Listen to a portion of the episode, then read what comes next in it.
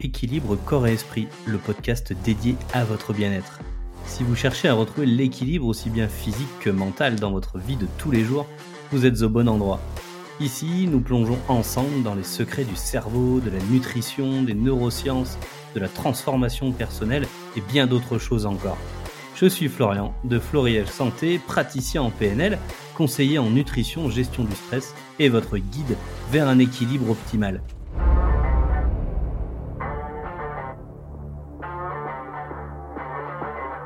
Êtes-vous prêt à transformer votre vie?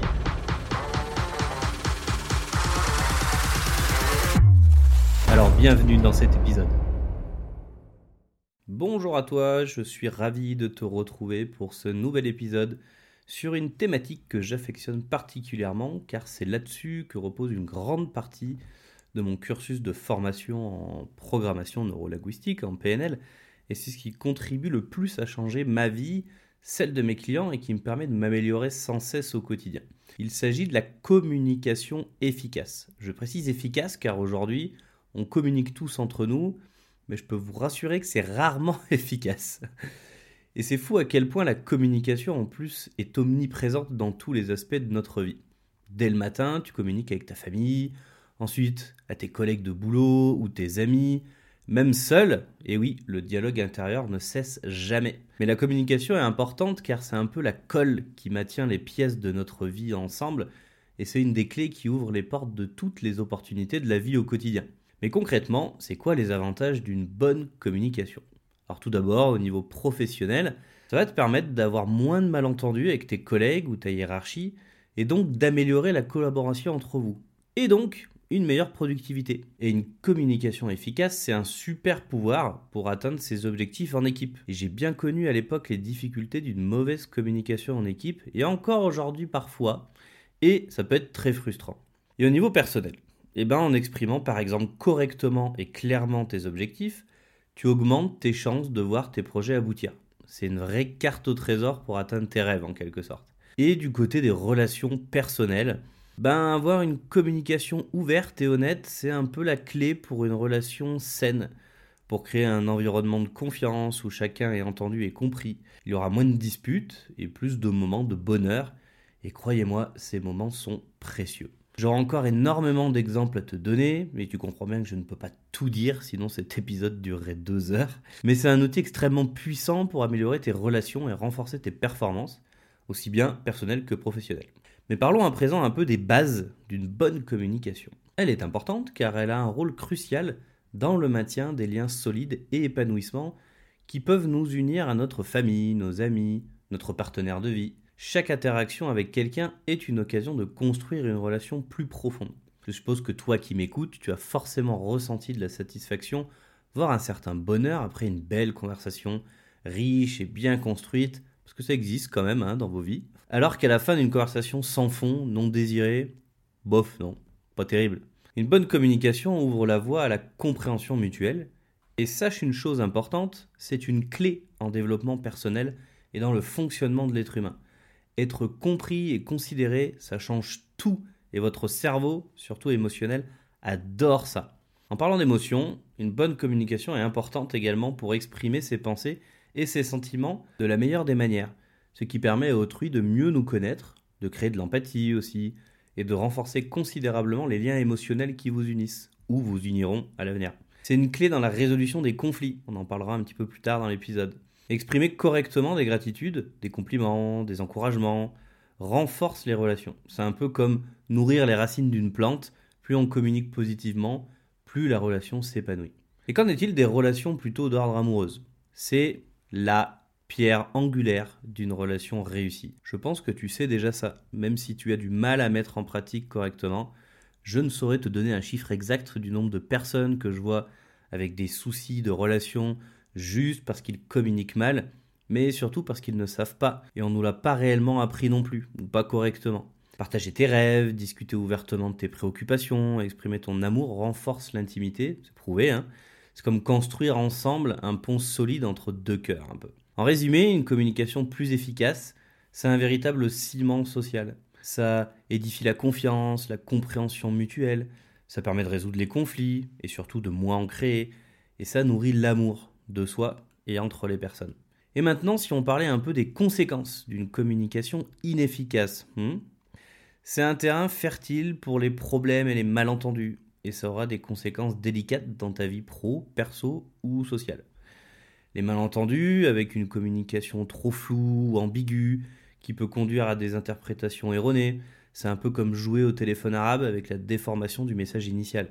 Le conflit, souvent créé par des sentiments ou des préoccupations non exprimées clairement, et par l'accumulation, ça crée un terrain propice au désaccord, un peu comme la pression d'une cocotte minute prête à exploser. Côté pro, ça va entraîner des erreurs, des retards et de l'énervement, donc du stress.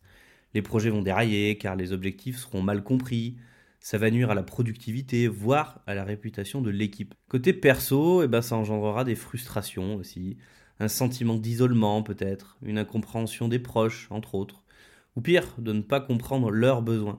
Ça peut créer des barrières émotionnelles difficiles à surmonter. Enfin, on peut perdre confiance en, estime de soi et se créer un mal-être émotionnel.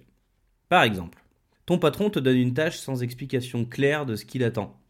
Tu vas avoir une interprétation qui sera forcément différente de lui, car tu vas te baser automatiquement sur tes propres expériences de vie et le résultat final sera complètement en dehors des clous, avec du retard potentiel et énormément de frustration. Il y aurait aussi peut-être un coût final plus élevé et un patron qui sera mécontent, car oui, ça sera jamais de sa faute. Autre exemple, dans ta relation de couple, tu gardes sous silence tes préoccupations, tes soucis, mais l'autre, car vous êtes quand même assez connecté, va sentir qu'un truc ne va pas. Mais sans une communication ouverte et efficace, eh ben l'autre va s'imaginer tout et n'importe quoi.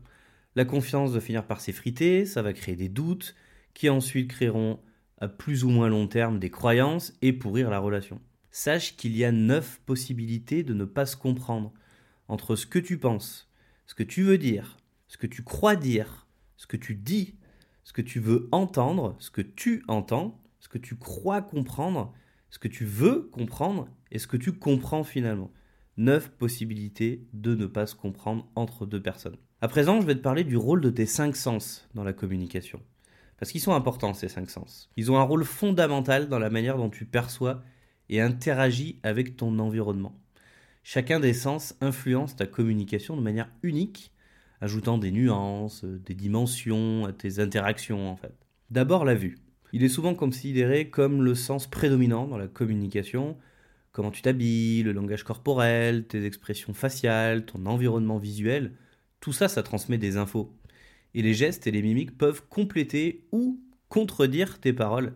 Ça permet d'ajouter une couche de signification à la communication verbale. Le non-verbal constitue environ 50-55% de ta communication. Sache-le quand même. Ensuite, on a l'ouïe. Les mots que tu choisis, le ton de ta voix, le débit, même les silences influent sur la façon dont ton message est reçu. La musique, les bruits ambiants, les intonations peuvent également jouer un rôle dans la perception globale de la communication. Le toucher, mais on parle aussi du ressenti également, interne, c'est un moyen vraiment puissant de communication. Une poignée de main ferme, une caresse, une étreinte permettent de transmettre des émotions et de renforcer les liens. Et les émotions associées en lien également avec les autres sens peuvent changer le message et sa qualité. Attention, par contre, on se doit de respecter les limites personnelles de chacun. Il est hors de question que j'aille faire une étreinte ou une caresse à quelqu'un qui l'a pas sollicité. On est bien d'accord. Ensuite, on a l'odorat. Plus subtil, les odeurs peuvent évoquer un souvenir, influencer les émotions et même affecter la perception d'une personne. Euh, je pense que vous êtes nombreux à, quand vous sentez l'odeur d'un croissant en pleine rue, ça vous ramène à pas mal de souvenirs d'enfance. Alors, ça vous ouvre l'appétit, mais ça vous rapporte pas mal d'autres souvenirs ou même des odeurs particulières. Enfin, le goût, non liées directement à la communication verbale, mais les préférences alimentaires, les repas partagés, les expressions faciales en réaction aux saveurs peuvent contribuer à la dynamique d'une communication. Je vais te donner quelques astuces concernant l'utilisation des sens dans la communication. Au niveau langage corporel, maintiens le contact visuel quand tu parles à quelqu'un, utilise des gestes pour renforcer tes propos, pensons un peu aux Italiens avec leurs mains, adapte ta posture pour plus de confiance si elle est ouverte, ça peut signaler l'accessibilité et la réceptivité. Soigne ta voix, varie le ton en fonction du contexte. Calme, chaleur, crée plutôt de l'empathie. Et énergique, ça crée de l'enthousiasme. et évite les tons monotones qui sont synonymes d'ennui et que à la moitié de la conversation, tu n'auras plus du tout envie d'écouter la personne. Et si tu parles comme ça, la personne, elle n'aura plus du tout envie de t'écouter. Je suis pas sûr que tu tiennes 20 minutes de podcast si je parle comme ça sans soigner ma voix.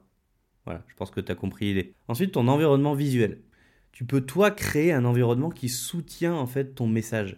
Propre et organisé, ça fera plus professionnel alors qu'avec des éléments de décoration, ce sera plutôt chaleureux. Tu peux aussi utiliser des supports visuels au besoin pour illustrer tes propres propos. Et enfin, adopte le, ce qu'on appelle le mindfulness, c'est-à-dire l'instant présent. Sois pleinement conscient de la conversation que tu as, sois présent avec ton ou tes interlocuteurs, sois aussi conscient de tes propres réponses sensorielles au même titre que celles des autres. Je vais développer un petit peu l'histoire des cinq sens, euh, de ces canaux sensoriels, euh, et qu'il y a des choses à privilégier et ça je pense que tu le sais pas, c'est que, alors je pense que tu sais qu'on fonctionne tous à travers nos cinq sens, que ce soit dans ce qu'on fait au quotidien, façon de penser, nos émotions, etc. Tout est régi par nos cinq sens dans la façon dont on prend de l'information et où on en donne, quel que soit comment on le fait. Mais en fait, on a tous des canaux euh, sensoriels ou un canal surtout de prédilection. C'est-à-dire qu'il y a des personnes qui vont être, vont être très visuelles, d'autres vont être plutôt auditives, D'autres vont être plutôt ce qu'on appelle kinesthésique, donc le toucher et le ressenti intérieur. Et quand tu arrives, toi, à savoir dans quel canal tu fonctionnes et que tu le partages avec d'autres personnes, eh ben, ça va être plus simple pour les gens euh, de discuter avec toi. Parce que du coup, si tu es visuel, on aura beau te faire écouter quelque chose pendant une heure, tu vas rien retenir, ça va pas te parler du tout. Alors que peut-être le truc en question, si on te fait un dessin ou on te montre quelque chose, euh, ben vraiment tu vas comprendre ça tout de suite. J'avais une cliente qui m'expliquait que euh, on devait lui expliquer des schémas électriques au boulot et on lui expliquait en parlant et elle comprenait rien du tout. Et le jour où on lui a fait un dessin au tableau, elle a compris en moins de 10 secondes parce qu'elle est hyper visuelle.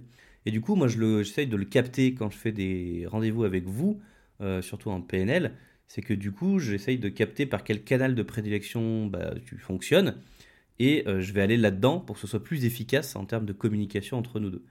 Et c'est aussi hyper intéressant du coup de connaître le sien, mais de connaître celui des autres. Parce que quand vous vivez avec des gens et vous comprenez qu'ils sont plutôt auditifs ou plutôt visuels, plutôt dans le ressenti, l'émotionnel, le toucher, les choses comme ça, bah du coup vous allez pouvoir adapter votre communication et ça va être beaucoup plus efficace. Exemple, sans le savoir à mon avis, mais un très très bon vendeur de voitures, il va adopter cette technique. Quand tu vas acheter une bagnole, si jamais t'es pas du tout visuel, un bon vendeur, il va pas du tout te parler de la courbe de la voiture, de, du siège en cuir, de, de voilà des rétroviseurs chromés, des jantes, etc. Parce que visuellement, t'en as rien à faire en fait.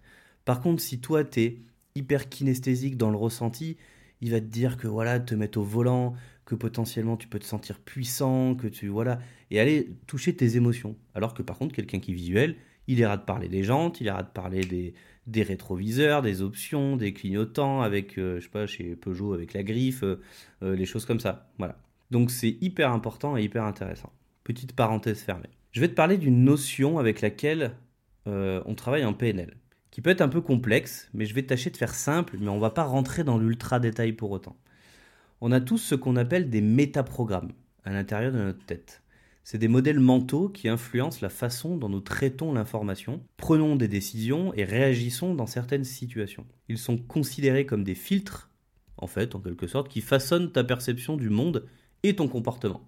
Ces filtres déterminent quelles informations tu remarques et auxquelles tu accordes de l'importance. Ils influencent la manière dont tu comprends la réalité qui t'entoure, la manière dont tu communiques avec les autres. Ils jouent un rôle dans le processus de décision et ils affectent la motivation et les comportements. Ils influencent aussi ta capacité à t'adapter à ton environnement et ils peuvent affecter la façon dont tu abordes des problèmes.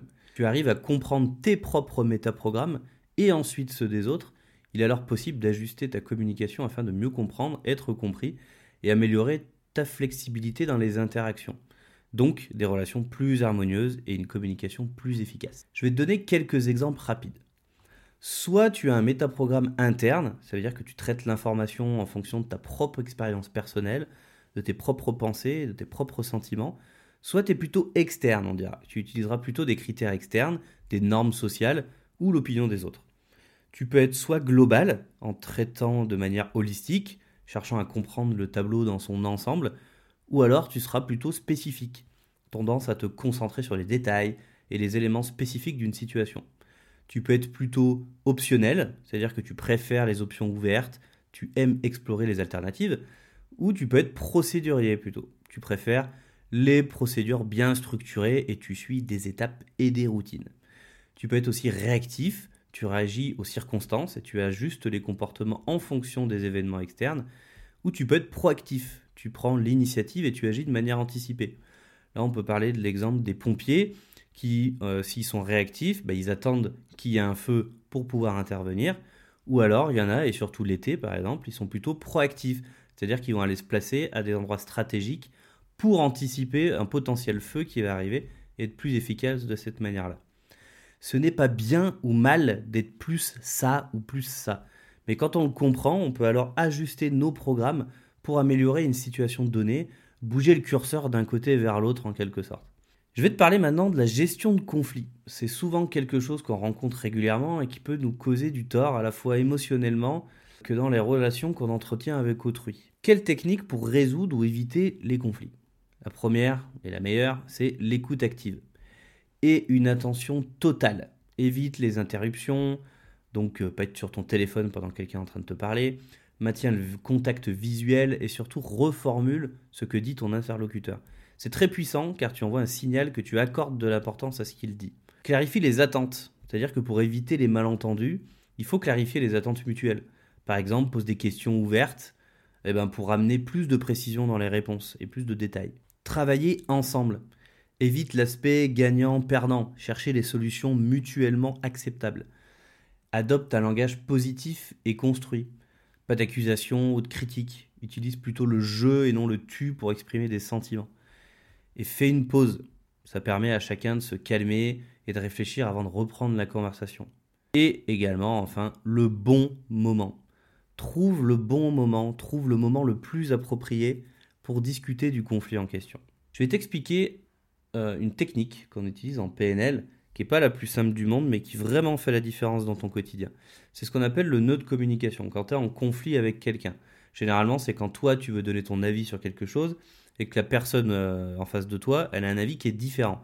Généralement, chacun va vouloir imposer son avis et ça va aller à l'escalade jusqu'à ce que soit il y en ait un qui écrase l'autre, soit il y en a un qui finit par fuir et du coup, bah, il y a un gagnant et un perdant en quelque sorte. Mais ça peut avoir des conséquences qui sont un peu euh, dommageables, que ce soit émotionnellement ou dans les relations, je disais, qu'on peut entretenir avec l'autre personne. Et bien la technique, c'est tout, tout, simplement de euh, d'abord comprendre l'avis de l'autre. C'est-à-dire qu'il va te donner son avis, toi, tu vas reformuler ce qu'il te dit, poser des questions ouvertes, avoir plus de précision, reformuler. Alors, alors oui, quand, tu quand on parle de politique, tu me dis que lui, il a une politique comme ça, mais euh, pourquoi en fait tu dis ça? Qu'est-ce qu'il y a derrière? Qu'est-ce qui te dérange? Qu'est-ce machin? Elle va te répondre. Tu vas de nouveau reformuler ce qu'elle dit, reposer des questions ouvertes pour avoir plus de précision, jusqu'à un moment où tu vas obtenir de la personne ce qu'on appelle un oui physiologique. Elle va te dire oui, c'est ça. Et en fait, ce fameux oui, c'est ça, c'est qu'elle va vraiment sentir que là c'est bon, t'as compris, elle s'est sentie comprise dans ses propos, elle, elle voit que toi t'as compris son point de vue, et toi tu l'auras compris aussi du coup. Et à partir de ce moment-là, et jamais avant, toi tu vas pouvoir donner ton avis, mais qu'après ça. Et je peux te dire que la suite de la conversation va être complètement différente, et ça va t'ouvrir inconsciemment des portes incroyables avec cette personne, et votre conflit va être géré d'une meilleure manière. Le but, c'est pas d'être d'accord avec la personne à la fin, mais c'est au moins de pas générer de conflit, que chacun accepte l'avis de l'autre dans le respect et que ça passe beaucoup mieux en fait. Et même en plus en faisant ça, en posant plus de questions, en t'intéressant à l'avis de la personne, eh ben ça va peut-être un peu changer ta perception de ton propre avis. Et tu vas te dire ah oui c'est vrai qu'en fait quand il me dit ça euh, c'est pas bête, c'est vrai que le point de vue est intéressant. Et tu vas peut-être toi-même un peu réfléchir sur ce truc-là. Quelques conseils maintenant pratico-pratiques pour une bonne écoute active. Alors, une attention totale, je disais, je le répète, pas de téléphone, de distraction ou d'autres activités. Maintenir le contact visuel, je l'ai dit plusieurs fois, mais vraiment ça renforce le lien de ne pas regarder ailleurs ou être distrait. Résumer et reformuler ces mots et vos propres mots, c'est vraiment puissant. Les questions ouvertes, c'est encore plus puissant, ça permet d'avoir plus de détails et éviter il faut éviter les réponses par oui ou par non, qui font pas du tout avancer le schmilblick. Pas de jugement prématuré, écoutez d'abord avant les conclusions. Et faire attention au non-verbal. Faites des hochements de tête, des bruits de bouche, d'approbation, pour vraiment montrer que vous êtes dans une écoute active avec là ou les personnes. Mais aussi en bonus, je vais te donner des conseils de reformulation de langage pour exprimer correctement tes besoins. Dire je et non tu, ça évite de donner l'impression de blâmer. Par exemple, tu es sur ton tel, tu m'écoutes pas. Tu diras plutôt je ne me sens pas écouté quand tu es sur ton téléphone alors que je te parle. C'est complètement différent. Être plus spécifique, dire je me sens ignoré, et bah du coup tu dis je me sens ignoré lorsque je ne suis pas inclus dans quelque chose, euh, voilà. Donc plus de précision, soit plus précis, plus spécifique. Exprimer ses sentiments par j'ai besoin de plus de temps pour moi parce que je me sens épuisé, par exemple, avec le jeu. Euh, soyez ouvert aux solutions. Ça amène plus de flexibilité et ça facilite la résolution du conflit. Exprimez vos besoins de manière positive. Dire ce qu'on veut de manière positive et plus ce qu'on ne veut pas. Parce qu'une dernière chose importante, c'est que ton cerveau ne comprend pas la négation. Alors travaille à changer ta façon de t'exprimer et ta façon aussi de te parler. Par exemple, ne touche pas la plaque de cuisson, ton cerveau il comprend touche la plaque de cuisson. Du coup, tu dirais plutôt tu risques de te brûler si tu mets ta main sur la plaque de cuisson. Si je te dis ne pense pas à un éléphant rose, tu vas penser à un éléphant rose. Ou alors il y a le je ne veux pas que tu fasses ça, transformez-le en j'apprécierais si tu pouvais faire ceci à la place. Soyez force de proposition aussi des fois. On arrive à la fin de cet épisode. En résumé, je te dirais que la communication efficace, c'est vraiment le secret pour des relations au top. Ça élimine les quiproquos, ça booste la collaboration, ça vous déporte à tout va. Au quotidien, ça renforce les liens, ça évite les embrouilles et ça nourrit les vibes positives. Que ce soit au taf ou dans la vie perso, ça donne un boost de productivité et plein d'occasions de réussir. En gros, une communication efficace, c'est le super pouvoir pour une vie plus chill et réussie. Je t'invite à pratiquer de temps en temps l'exercice suivant pour aiguiser profondément tes cinq sens. Tu vas te trouver un endroit calme où tu vas pouvoir te mettre en position confortable, plutôt assis, le dos droit, dans une chaise ou un fauteuil. Mais voilà, l'endroit qui est calme. Tu vas pratiquer 10 respirations profondes, donc par le ventre, Inspire, expire et de façon consciente et en fermant les yeux si tu le souhaites, en mettant la main sur ton ventre pour sentir que ton ventre monte et descend à chaque inspire et à chaque expire. ensuite, tu vas rouvrir les yeux et explorer chacun des sens. Tu vas fixer un objet devant et tu vas le regarder, mais beaucoup plus que d'habitude, en regardant tous les détails, les courbes, comment il est. Tu vas aussi prendre le temps d'écouter, voir s'il n'y a pas des bruits que tu captes en étant concentré et pleinement présent. Tu vas peut-être aussi essayer de toucher cet objet, de voir éventuellement dans cet état-là quelle émotion ça peut te provoquer. Éventuellement, suivant ce que c'est, tu peux goûter.